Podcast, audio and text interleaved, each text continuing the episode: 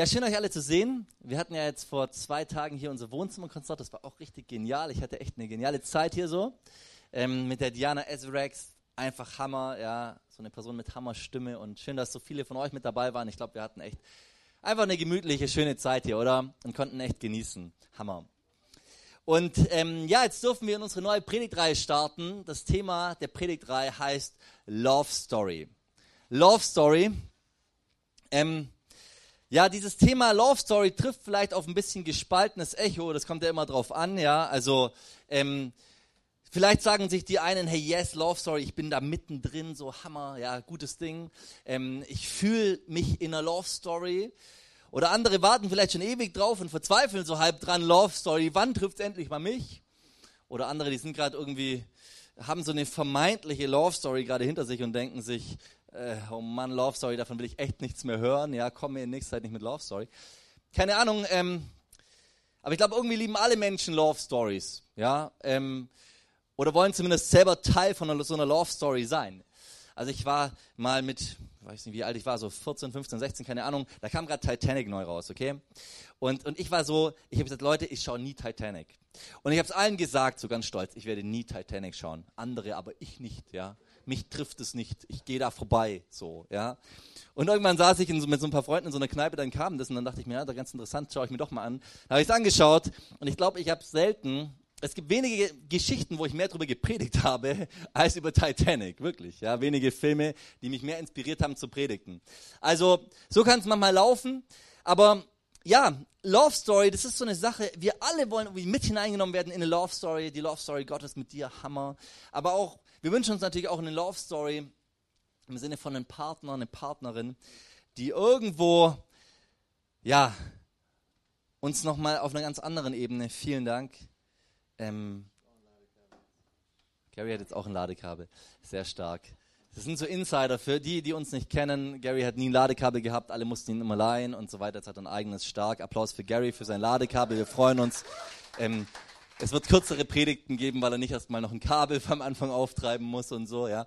Ähm, aber ich, ich möchte mit uns mal zuerst mal ein paar Zahlen anschauen, okay? Ich bin so ein Zahlenfan, ich mag das einfach, ich schaue mir gerne so an, wie so Statistiken, wie, wie stehen wir denn so? Und ähm, zum Thema Familie und Ehe und so weiter gibt es ein paar gute Statistiken. Eine von Statistika 2017 herausgebrachte Statistik, da hat man gefragt, hat man Leute gefragt, wenn sie einmal Familie, Beruf, Hobbys und Freundeskreis in eine Reihenfolge bringen. Familie, Beruf, Hobbys, Freundeskreis. Was ist für Sie das Wichtigste? Was steht an erster Stelle? Okay? So, das sind ja so grundlegende Sachen, die irgendwie unser Leben prägen, so vier so große Blöcke irgendwo. Und 76 Prozent der Leute haben gesagt, an Nummer eins kommt Familie. 12 Prozent haben gesagt, an Nummer eins kommt Freundeskreis. 8 Prozent haben gesagt, an Nummer eins kommt, Nummer eins kommt Beruf und 5% haben Hobbys gesagt und dann gibt es noch 4%, die haben irgendwas anderes gesagt, okay? Also 76%, ein Großteil der Leute sagt, hey, mir das Wichtigste ist mir Familie, ist mir Beziehung, ist mir dieser, dieser, dieser Rahmen. Und ähm, 80% der U30-Jährigen empfinden Familie als was, als was sehr oder total Wichtiges und erstrebenswertes. Und interessanterweise noch vor 20 Jahren oder so, da waren es, glaube ich, so knapp 20 Prozent weniger. Also man merkt heute, das steigt, dass irgendwo junge Menschen sagen, hey, mir ist Familie und Beziehung und so weiter ist ein absolut hohes Gut, so für mich. Also jeder wünscht sich irgendwo ähm, gesunde Familie anscheinend in unserer Gesellschaft. Und die Frage ist dann so ein bisschen, Warum gibt es dann 57 Prozent, auch das wieder so eine Zahl, die habe ich irgendwo aufgeschnappt, ja, 57 Prozent Single-Haushalte in Stuttgart, richtig hoch, 57 Prozent ist über dem Durchschnitt, ja. Ich weiß nicht, ob da noch WGs reinzählen oder nicht, keine Ahnung, aber 57 Prozent der Menschen leben in einem Single-Haushalt, haben also keinen Partner und viele von ihnen sind es meist ungewollt. So, da gibt es jetzt verschiedene Gründe und so weiter. Wir wollen uns da heute ein paar anschauen, aber wir wollen vor allem uns ein bisschen die Frage stellen, wie werde ich der Richtige oder die Richtige? Okay? So, man fragt ja oft so, wie finde ich den Richtigen oder die Richtige? Aber heute wollen wir uns mal anschauen, wie werde ich denn der Richtige? Wie werde ich eine beziehungsfähige Person? Jetzt nicht so negativ gemeint, sondern einfach, ja, wie werde ich eine Person, die wirklich auch in einer Beziehung auf Familie zusteuert? Und das, was ich heute sagen werde, das gilt für Singles, aber es gilt auch für Ehepartner. Okay, ich glaube, wir alle dürfen immer wieder neu an uns arbeiten und uns verbessern und weiterkommen und so weiter. Okay, also es gibt verschiedene Gründe dafür, dass irgendwo das, diese, diese, diese zwei Werte so auseinandergehen. Auf der einen Seite so ein Riesenanteil, der sagt, hey, ich will mal Familie haben, und auf der anderen Seite so viele, die das irgendwo nicht erleben. Ja. Ich will vier Gründe nennen oder nein, vier Optionen. Okay, wie gesagt, man kann jetzt nicht, es gibt man, sicherlich manche Gründe, die kann ich jetzt auch nicht so sagen, aber einfach mal vier, die so ein bisschen in Frage kommen. So, der erste Punkt heißt Entscheidungen. Entscheidungen. Viele Leute tun sich heute schwer, sich festzulegen, würde ich mal sagen, oder? So, wir leben in einer kurzlebigen Zeit und ähm, Dinge ändern sich schnell wieder und so. Und so ist auch unser Leben in Sachen Beziehung oft. Und was da manches Mal mit reinspielt, ist zum Beispiel, wenn wir dann in eine Partnerschaft reingehen oder wenn wir uns mit jemandem ein bisschen liebäugeln, dass wir uns auch die Frage stellen, ähm, wenn es um Entscheidungen geht oder um Ehe geht oder um Verbindlichkeit geht, dass wir uns fragen, ja, vielleicht kommt da ja noch jemand Besseres. Vielleicht kommt da noch jemand Besseres. Es gibt so eine Umfrage, da hat man gefragt, warum, also hat man Leute befragt, warum haben sie noch keine Kinder? Warum haben sie noch keine Kinder? Und viele von denen, ein Großteil hat gesagt, wir haben noch nicht den richtigen gefunden. Interessanterweise, viele von denen, die das gesagt haben, waren aber gerade zu dieser Zeit in einer Beziehung. Jetzt kann ich mal überlegen, was das sagt. Also unterm Strich heißt es doch, man will jetzt nicht allein sein und man hat jemanden, mit dem man schon irgendwo so für eine Zeit und so, aber so wirklich sein Lebens, Haus irgendwo auf dem oder mit dem bauen und mit dem so die Lebensplanung bis zum Ende durchzugehen, da, da, das will man dann nicht, ja. Also so wirklich sich festlegen mit allem, was an Verantwortung dazugehört, das will man nicht wirklich. Warum? Weil es könnte ja noch ein besserer kommen, ja. Was ist, wenn das doch nicht der Richtige ist? So, was ist, wenn es doch nicht der ist? Ah, ja. Was ist, wenn sich da noch Dinge ändern und so? Es gibt davon auch eine fromme Variante. Die ist auch immer ganz nett. Man muss die Sachen ja immer mal auf die fromme Art umdeuten, okay? Ähm, so die fromme Variante wäre zum Beispiel, ist es die Person, die mir Gott vorherbestimmt hat? Ist es wirklich die Person, die Gott mir vorherbestimmt hat? Und weißt du, da habe ich im Laufe meines Lebens oder meines christlichen Lebens schon so viele getroffen, wo ich merke, die sind so am Hadern und hin und her und haben viele Fragezeichen da und sie lernen jemanden kennen, aber erstmal brauchen sie ein Spezialwort von Gott, okay, da muss spezial reden, da, da, da muss, da muss so, ein, so ein Leuchtstrahl, so wie hier, muss auf die Person leuchten, damit die sagen können, yes, das ist jetzt wirklich mein Partner, ja. Und Gott sagt einfach, hey nein, du musst dich entscheiden. Du darfst dich entscheiden. Was heißt muss? Ja, du darfst dich entscheiden. Gott hat dich mündig gemacht. Gott hat dir sein Wort gegeben, daran kannst du dich orientieren, da, da darfst du drin wühlen und drin suchen und so weiter. Aber Gott hat dir die Fähigkeit gegeben, mündige oder hat dir, hat dir Verantwortung gegeben, eine mündige Entscheidung zu treffen. So bei Gott ist es nicht wie bei irgendeinem Orakel, das wir ab und zu mal anrufen und da spuckt er so ein bisschen Infos raus, was könnte das Richtige für uns sein, welche, welche Abzweigung sollten wir jetzt nehmen oder so, sondern Gott sagt, hey, schon mal, ja klar, ich führe dich schon, aber der große Teil davon ist, ich führe dich durch mein Wort. Und geh mal den Weg und geh mal so weit, wie du kannst. Und wenn du wirklich an so eine Weggabelung kommst, wo, wo wirklich du meine Weisung brauchst, da werde ich vielleicht nochmal speziell reinsprechen. Aber im Großen und Ganzen hat Gott uns mündig gemacht und das, das Entscheidende ist nicht so sehr, dass Gott redet, sondern das Entscheidende ist, dass wir uns festlegen müssen. Und wisst ihr, ich habe auch schon manches Mal festgestellt, manchmal hat Gott schon lange geredet, auch wirklich übernatürlich geredet und trotzdem kann sich die Person noch nicht festlegen, weil irgendwo sie keinen Bock hat, eine Entscheidung zu treffen. So, das kann ein Punkt sein, warum Menschen, obwohl sie eigentlich sich einen Partner oder eine Partnerin wünschen, immer noch Single sind. Okay? Eine Möglichkeit. Ja? So eine zweite Sache, die immer wieder, die wir immer wieder sehen. Das zweite, zweite Punkt heißt Erwartungen. Erwartungen ist auch so ein großes Stichwort. Ähm, wir haben ja alle so unsere Vorstellungen, wie das ablaufen muss, wie der andere sein muss, was für Interessen der haben muss und, und wie der so aussehen muss und so weiter und so weiter. Okay, wir haben da manchmal sehr klare Vorstellungen, stelle ich fest. So sehr eindeutige Vorstellungen. Ähm, und jetzt würde ich sagen, es gibt berechtigte Erwartungen da sage ich gleich noch was dazu. Aber es gibt auch falsche Erwartungen oder Punkte, wo wir eigentlich Kompromisse eingehen müssen mit diesen Erwartungen, die wir haben. Also berechtigte Erwartungen wären zum Beispiel dein Glaube oder deine Wertvorstellungen oder der Charakter der Person oder die Überzeugungen, die die Person hat. Und hier muss irgendwo eine gemeinsame Basis sein. Das ist wirklich was Notwendiges in Sachen Glauben, in Sachen Werte, in Sachen Charakter. In, wie soll das sonst funktionieren, wenn so diese großen Linien nicht zusammenpassen und nicht stimmen? Ja, das wird schwierig. Also da ist es wichtig, keine Kompromisse einzugehen. Aber es gibt eben auch so unberechtigte Erwartungen. Und unterm Strich hat ja jeder Mensch so wunderbare, fantastische, unrealistische Vorstellungen, wie das laufen muss. Ja, kennt ihr das so? Also, ich habe so einen Freund von mir, der heißt Marvin. Und Marvin und ich, wir sind früher immer, wisst ihr, wir haben uns getroffen und dann haben wir uns zusammengesetzt mit einem Glas Wein und haben so über die Welt geredet, haben so nachgedacht über unser Leben, okay? Wie wird, auch, auch so Punkt eben, wie wird mal unsere Partnerin sein?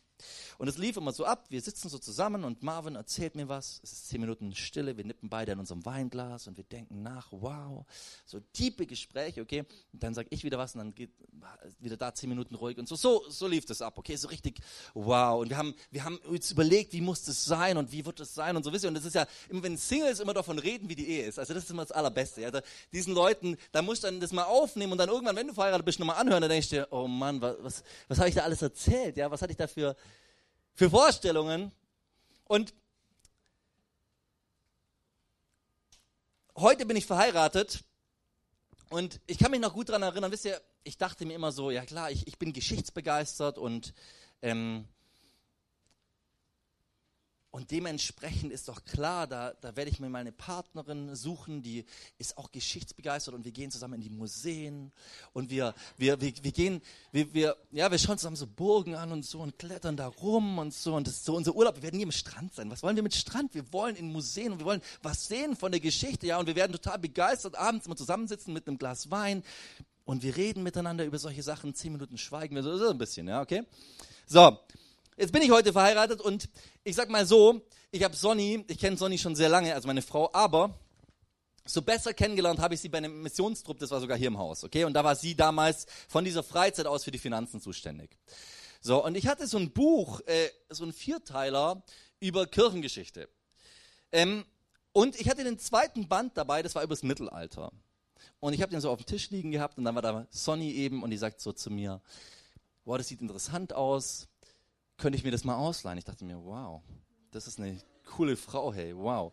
So, sie hat es ausgeliehen und ich dachte, und wisst ihr, so, so in deinem Herzen beginnt etwas, wow, das könnte stimmen und so, wow, sie liebt auch Geschichte, genial, ja. Bis es mir irgendwann zurückgegeben hat und gesagt hat, sie hat nur das Vorwort gelesen, danach hat sie keinen Bock mehr gehabt, ja. Und ich muss ehrlicherweise sagen, wenn ich heute in ein Museum gehe, dann liegt meine Frau am Strand, ja. So läuft das eben im Urlaub. Und ähm, und ich halte das manchmal bis heute so aus Spaß vor. Ich sage bis heute, hey, du hast mich eigentlich verarscht, ja. Wir sind zusammengekommen unter falschen, also unter falschen, wie sagt man da? Wie? Genau, unter falschen Annahmen, ja. Also Spaß beiseite, kein Problem. Okay, heute denke ich mir, ist cool. Aber ich, ich will es mal auch andersrum sagen. So meine Frau, die ähm, liebt es irgendwo, dass man abends zusammen beim Essen sitzt und miteinander lang redet und, und sich unterhält und eben zusammen langsam isst, ohne zu schmatzen und gleichzeitig zu reden. So vom, vom Ansatz, ja? Okay? Jetzt musst du aber wissen, in mir hat sie jemanden gefunden, der Essen als eine Arbeit empfindet, die mich abhält davon, gute Sachen zu machen. Verstehst du? Also ich esse eigentlich immer nebenher und ich esse auch nur, damit ich überlebe.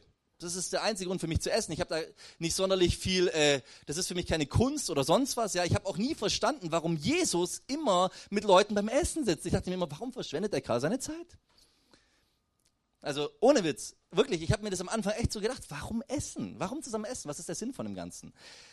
Na gut, und dann bin ich jetzt mittlerweile verheiratet mit einer Frau, die sich vielleicht manchmal ein bisschen anders vorgestellt hat, aber ich sag dir was, die Wahrheit ist am Schluss, wenn man den anderen lieb hat, geht man auf den anderen zu, legt dann doch sein Handy zur Seite, ist doch etwas langsamer, auch wenn das Essen dann schon kalt ist äh, und so weiter, ja, verstehe ich gar nicht, wie das funktioniert soll, ist egal, auf jeden Fall, man macht es und plötzlich passiert Folgendes, man merkt plötzlich, wow, darin steckt ein großer Wert. Ich gehe heute total gern mit Menschen essen und unterhalte mich total gern beim Essen. Und ich glaube, es ist so wichtig, wenn wir unsere Erwartungen runterschrauben, dann darf passieren, dass wir die, äh, den anderen sehen in seiner Andersartigkeit und es plötzlich nicht mehr nur als komisch oder als anders empfinden oder als ungewohnt, sondern als Ergänzung und als etwas Positives empfinden. Ja? Also ich glaube, wir müssen unbedingt lernen zu unterscheiden, was ist wirklich wichtig und was ist auch unwichtig. Welche Erwartungen, die ich an den anderen setze, sind gerechtfertigt und welche sind nicht gerechtfertigt. Und wie gesagt, Ergänzung ist Bereicherung. Aber das ist voll wichtig, dass wir da Weisheit bekommen und Gott würde ich fragen, hey, dieses Bild, das ich habe von dem anderen, in welchen Punkten darf ich da vielleicht dran arbeiten? Und das gilt für die, die noch Singles sind und noch überhaupt nicht irgendwo jetzt jemanden im Blick haben, aber das gilt auch für uns, die wir irgendwo in Beziehung sind und die den anderen anschauen dürfen und sagen dürfen, nein, ich will mal meine Erwartungen ein bisschen zurückschrauben und ich will ähm, mich auf das konzentrieren, was der andere geben kann und das wertschätzen lernen. Und darin auch einen Sinn und einen Wert sehen. Ja. Gut, der dritte Punkt, woran so manche, ähm, ich sag mal, scheitern oder warum es vielleicht manchmal schwierig ist, ähm, ist, das, ist der Punkt Erfahrungen. Erfahrungen. So, wir leben jetzt in einer Zeit, in der die meisten von uns, wir hatten schon Partner, bevor wir in die Ehe gegangen sind und so. Das ist unsere Zeit. Ja, wir, wir haben schon unsere Vorerfahrungen gemacht, manche guten, manche nicht so guten. Und ich glaube, in Sachen Beziehungen, da habe ich so festgestellt, und das kenne ich von mir selber ja auch, diese Sachen, die haben mich geprägt. Und, ähm, und nicht alles war nur schlecht, aber vieles davon hat schon in mir so Wunden zurückgelassen. Ja? Und dir vielleicht auch. Ja? Und so Wunden führen ganz oft am Schluss, wenn du da rausgehst, da, da werden so Lebenslügen draus. Da werden so Dinge draus, die irgendwo ab, da, ab dem Moment so in deinem Leben immer wieder so eine Stimme sind. Du bist beziehungsunfähig. Ja? Du bist nicht liebenswert. Du findest niemanden. Ich werde nie jemanden finden. Solche Sätze, ja. Ich werde nie jemanden finden. Das können so Lebenslügen sein. Mich will niemand.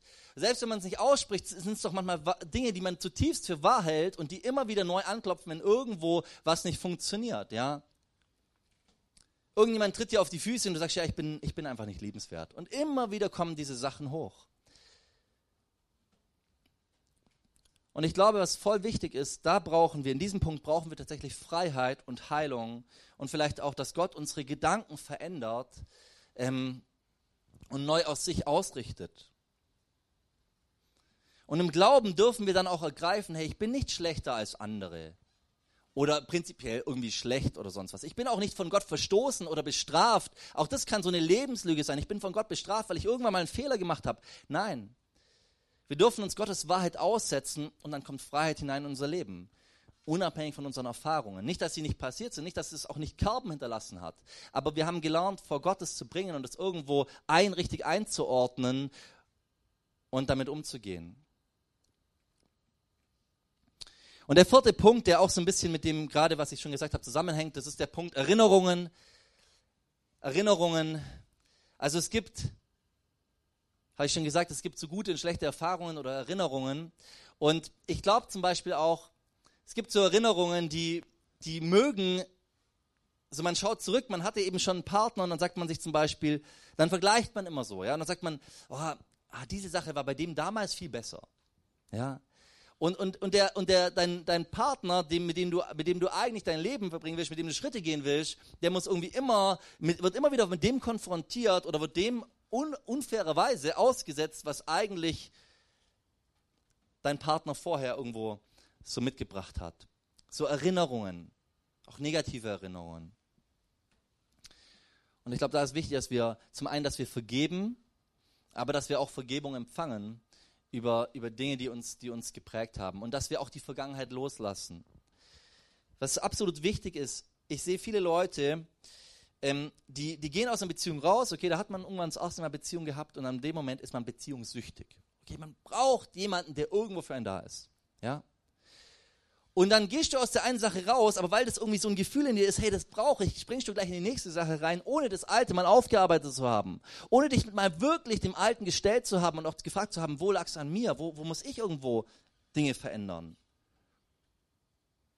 Und du springst du das nächste rein und du hast dasselbe wieder. Ich glaube, es ist wichtig, dass wir, wenn wir, wenn wir etwas beendet haben, dass wir, dass wir ähm, dass wir das aufarbeiten, dass wir es loslassen und dass wir uns dann ganz bewusst das Neue, auf das Neue einlassen können.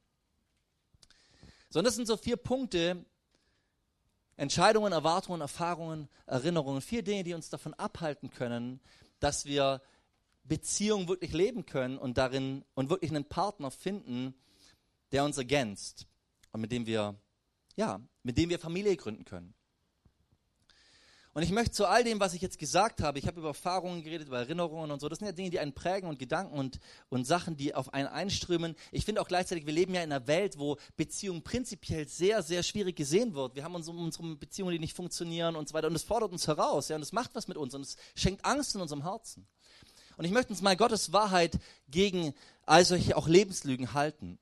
Und bevor ich diesen Vers einblende, will ich mal Norbert Baumert, das ist ein ein katholischer Theologe, der ganz viel zu Paulus und, und Frau und Mann bei Paulus und so weiter geschrieben hat, dickes Buch.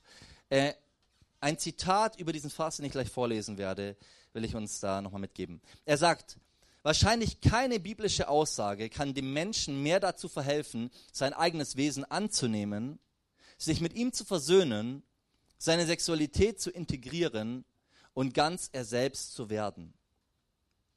Ich lese nochmal vor. Wahrscheinlich keine biblische Aussage kann dem Menschen mehr dazu verhelfen, sein eigenes Wesen anzunehmen, sich mit ihm zu versöhnen, seine Sexualität zu integrieren und ganz er selbst zu werden. Und diese Aussage lesen wir in Genesis 1, 27.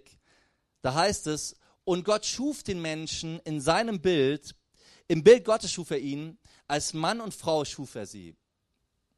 Und Gott schuf den Menschen in seinem Bild, im Bild Gottes schuf er ihn, als Mann und Frau schuf er sie. So, da stecken, finde ich, so viele wichtige, wichtige Wahrheiten in diesem Vers drin. Und ich sage dir, dieser Vers, auf den wird, wird immer wieder auch im Neuen Testament aufgebaut. Das ist so eine Grundlage für ganz vieles, was wir in der Bibel sehen, worauf die Bibel irgendwo aufbaut, dieser Gedanke. So, das Erste, was da rauskommt, ist prinzipiell mal, und das will ich uns allen zusprechen, du und ich, wir sind wertvoll vor Gott. Okay? Wir sind wertvoll vor Gott. Stell dir mal folgende Situation vor.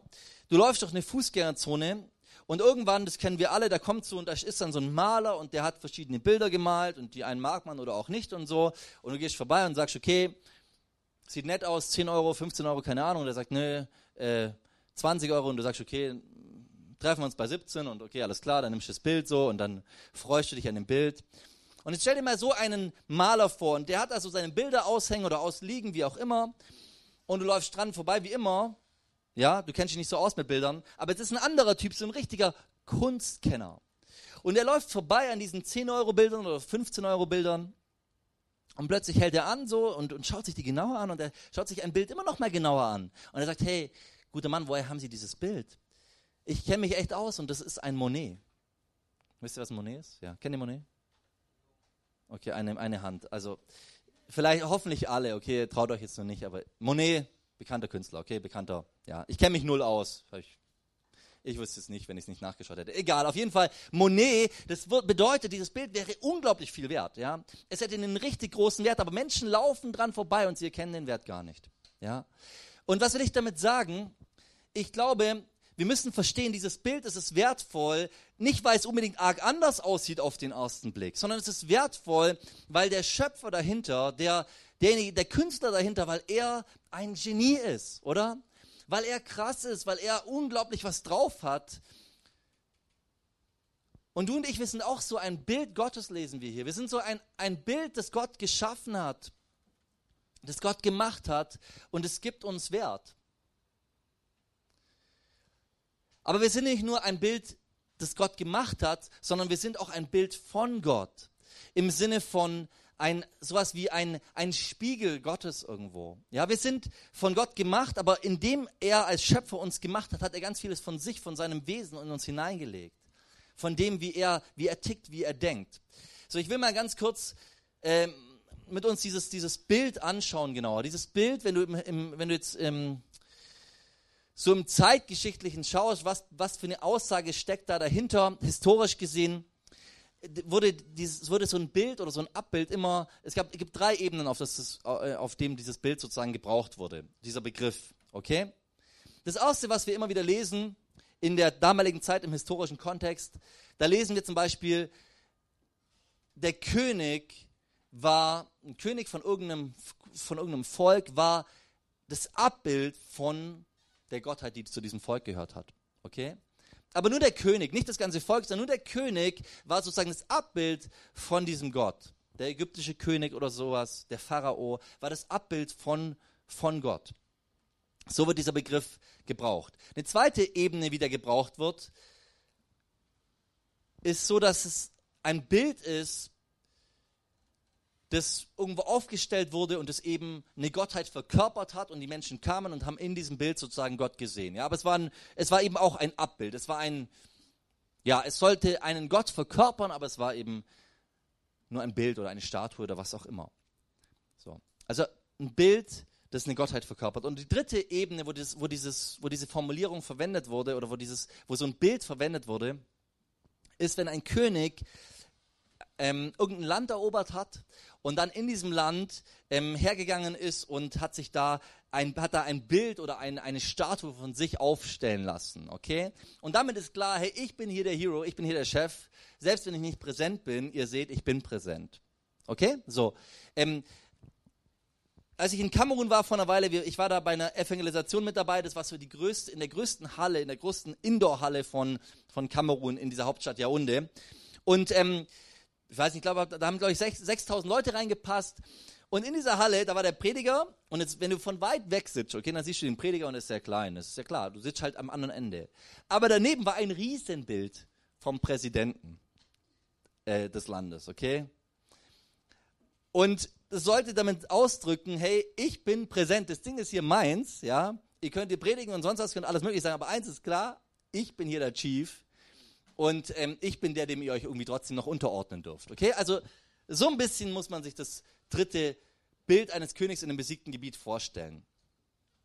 So, das ist die Ebene, wie dieser Begriff Abbild oder Ebenbild oder wie auch immer gebraucht wurde. Der Norbert Baumann, der bringt noch ein bisschen eine andere Ebene rein. Er sagt, ähm, wir sind Ebenbild Gottes in dem Sinne, dass wir ein Ausdruck Gottes sind. Okay, dass wir, dass wir ein Ausdruck Gottes sind. Also das, das meint, wir sind diesem perfekten Gott irgendwie ähnlich. Und nicht nur das, sondern wir sind dazu geschaffen, den unsichtbaren Gott sichtbar zu machen. Wir sind eigentlich dazu geschaffen, diesen Gott irgendwo zu, sozusagen zu verkörpern. Also irgendwo ihn darzustellen, ihn zu zeigen. Das ist, wofür wir gemacht sind. Das ist, wer wir sind. Wir sind ein, ein Abbild Gottes, ein Bild Gottes, in dem sich Gott widerspiegeln will. Und hey, ich sag dir was, das gibt uns Wert, oder? Das gibt uns Wert, wenn der allmächtige Gott sagt, hey, und durch dich und durch mich und so weiter will ich mich zeigen und will ich irgendwo meine Größe, meine Herrlichkeit durchscheinen lassen. Was wir noch an dieser Stelle sehen, und das finde ich auch sehr interessant, was da noch rauskommt, da heißt es ja, ähm, dass wir, dass wir, dass wir als Mann und Frau geschaffen sind, okay?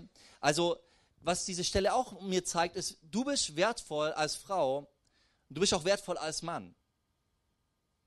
Ja? Gott hat, hat den Mann geschaffen, Gott hat die Frau geschaffen. Und ich glaube, das ist eine wichtige Message auch in unserer Zeit bei viel Unsicherheit, die wir haben. Ich habe einen Bericht gelesen auf süddeutsche.de, wo ein junger Mann erzählt und sagt, hey, ich war mir, also nach, dem ganzen MeToo, äh, nach dieser ganzen MeToo-Debatte, ich, ich war mir so unsicher, was heißt es, denn Mann zu sein? Ja, und was darf ich und so weiter, ja. Da ist einfach viel Unsicherheit. Dann hat er, hat er irgendwelche Männlichkeitskurse besucht, war auch nicht so begeistert davon, ja. Ähm, aber da ist viel Unsicherheit. Was, was bedeutet das? Was heißt denn, dass ich ein Mann bin? Was heißt, dass ich eine Frau bin? Was bin ich überhaupt? Und was wir sehen, ist, dass in beiden Geschlechtern mit ihren Unterschiedlichkeiten, sowohl Mann als auch Frau, dass sich in beiden Gott widerspiegelt. In beiden Geschlechtern. Wenn es nur Männer geben würde, würde Gott sich sozusagen nicht, nicht widerspiegeln, wie er ist. Oder wenn es nur Frauen geben würde, genauso nicht. Ja?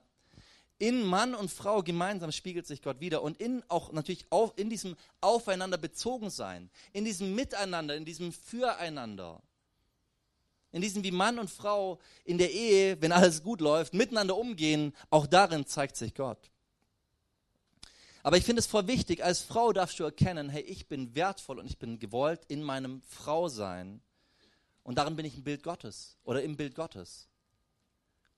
Ich bin so gewollt, ich bin so gemacht und ich stelle damit Gott dar. Und ich will uns es so sagen, ich, ich finde, es kommt immer darauf an, wo man so herkommt und was so die Situation auch ist.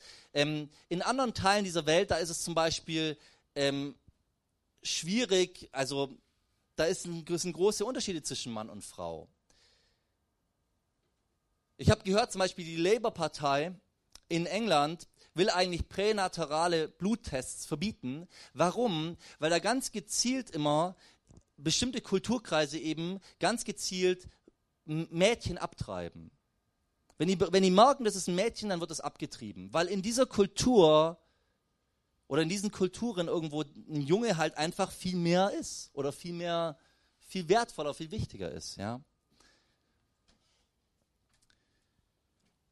Und da will ich dir zusprechen, hey, Gott schaut dich an und Gott bist du als Frau, bist du absolut wertvoll und absolut wichtig.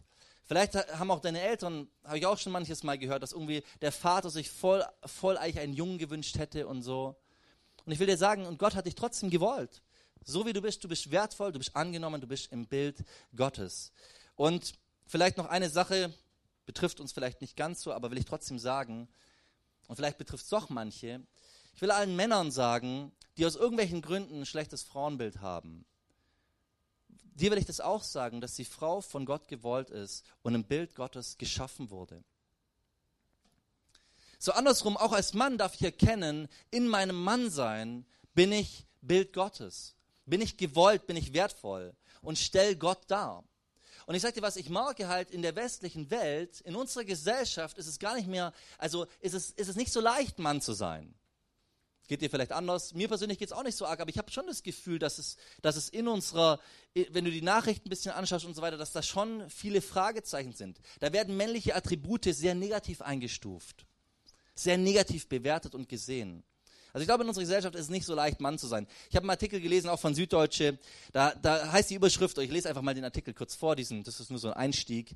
Der Mann, ein gesellschaftlicher Problemfall, Fragezeichen. Dem Mann geht es nicht gut, heißt es gerade immer wieder. Man gibt ihm die Schuld an allem, was schiefläuft in der Welt. Sexismus, Gewalt, Populismus. Was ist los mit dir, Mann? Also ich will mal sagen, ich glaube, es ist heute nicht so leicht, Mann zu sein, aber ich will dir auch zusprechen, als Mann bist du von Gott gemacht, geliebt, so wie du tickst, eben als Mann.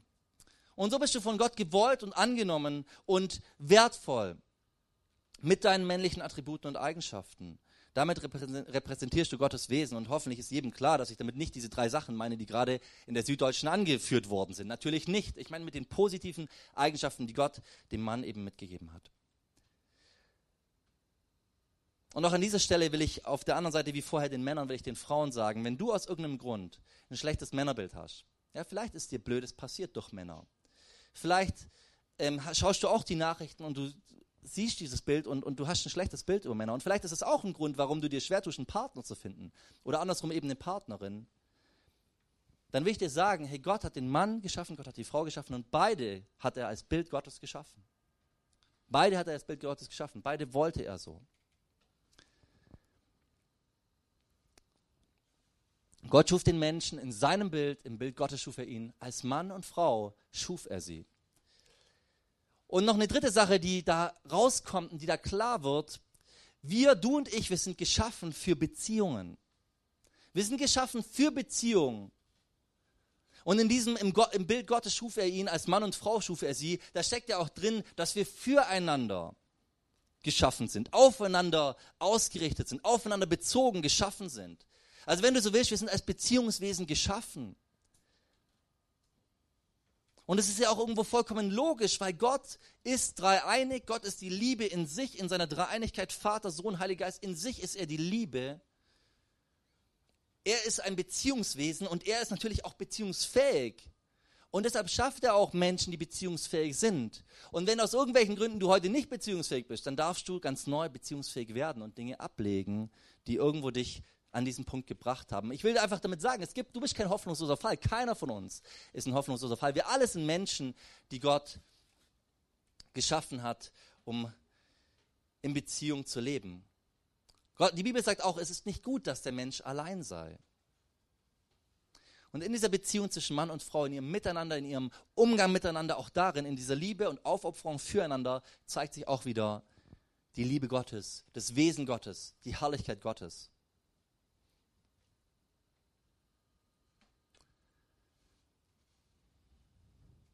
Also wenn es da heißt, dass wir im Bild Gottes geschaffen sind, dann zeigt uns das auch irgendwo doch, hey, Gott will Beziehungen uns schenken, oder? Gott will dir und mir ein Gegenüber schenken. Gott will uns in Beziehungen hineinbringen. Gott will Familie für uns. Weißt du, all diese Sachen natürlich, jetzt könnten wir andere Stellen nehmen, wo Paulus meinetwegen ehelos geblieben ist oder so. Aber weißt du, die Grundlinie der ganzen Bibel ist, dass Gott uns geschaffen hat füreinander. Und ich will uns das auch an dieser Stelle mal zusprechen. Ich glaube, manchmal brauchen wir das, dass, dass, dass wir Dinge zugesprochen bekommen. Okay?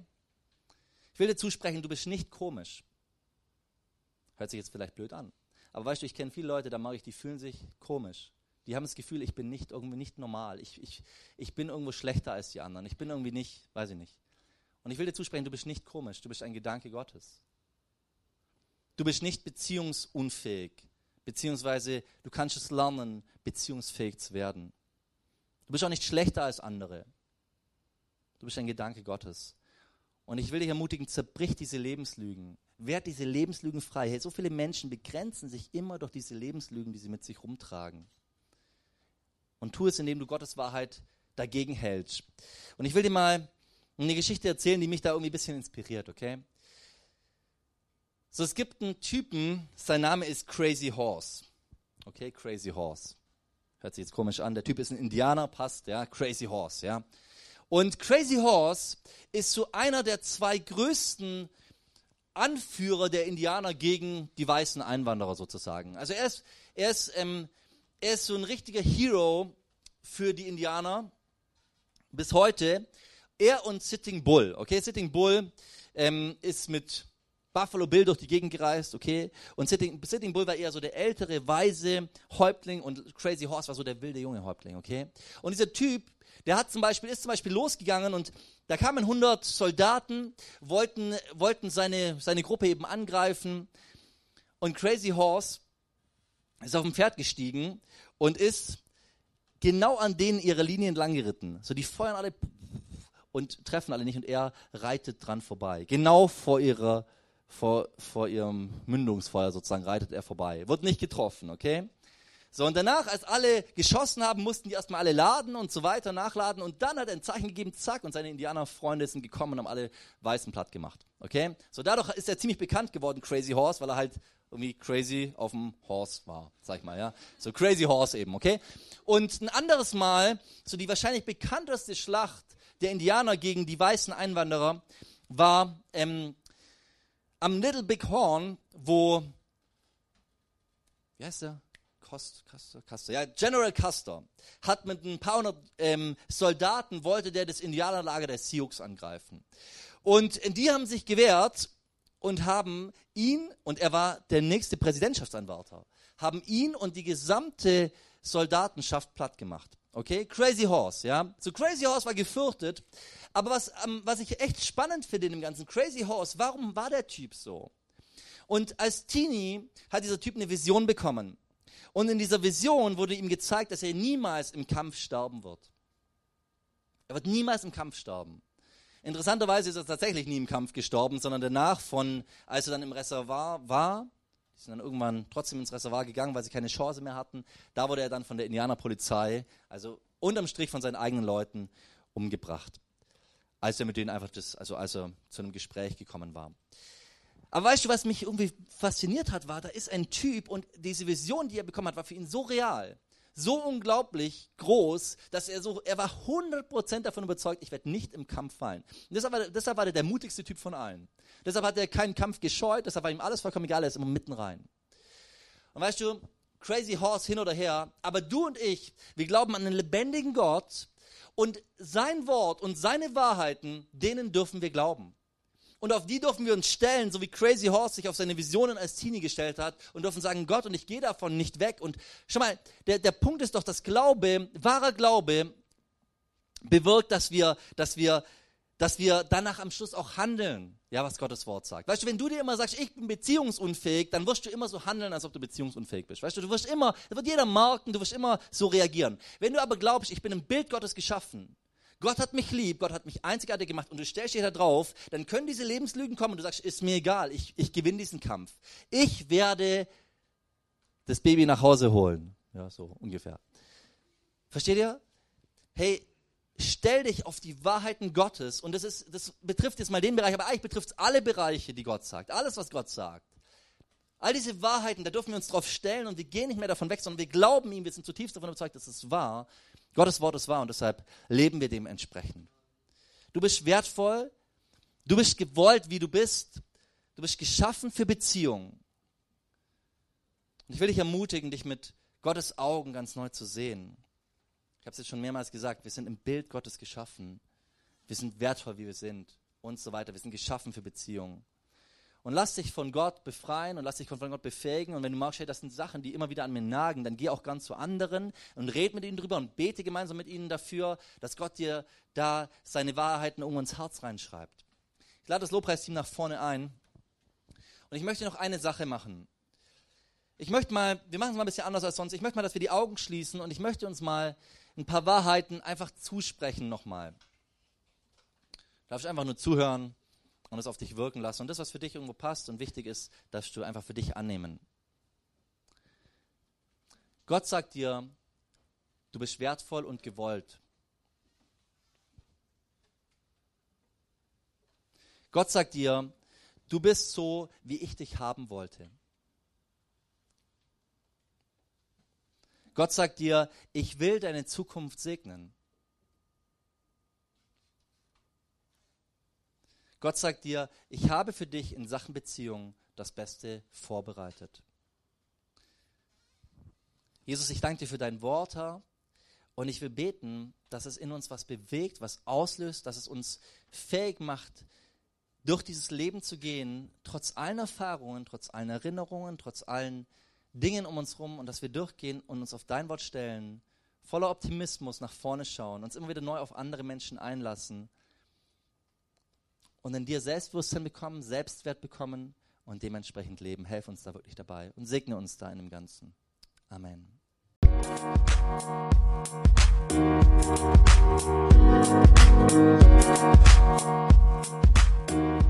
you.